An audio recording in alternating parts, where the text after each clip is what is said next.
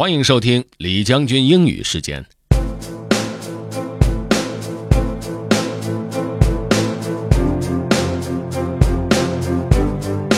今天为大家朗读的内容来自于一篇文章，主题叫做 “How to take a compliment”。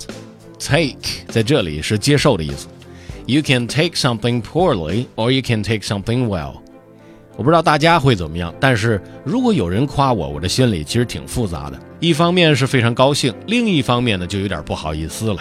还有一方面，我经常怀疑他们是否在讽刺我，但是这个应该去看心理医生。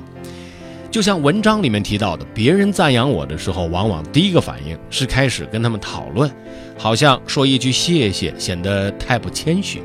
当然，不要沾沾自喜的昂起头说 thanks，但也许简单的接受是最好的方式。OK，let's get started.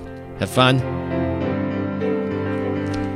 How to Take a Compliment by Derek Sivers.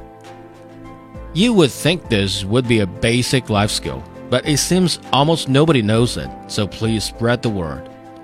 When someone gives you a compliment, what should you do? Do you say, What? No, not at all. That's ridiculous. Do you give details of why you disagree? That's what most people do. They refuse it, they deny it. But think of how inconsiderate that is. It takes courage to give you a compliment it's a little vulnerable for someone to admit they like something about you and then go up to you and tell you so.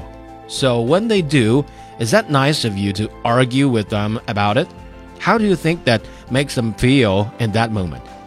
So, when someone gives you a compliment, what should you do? Just say, thank you.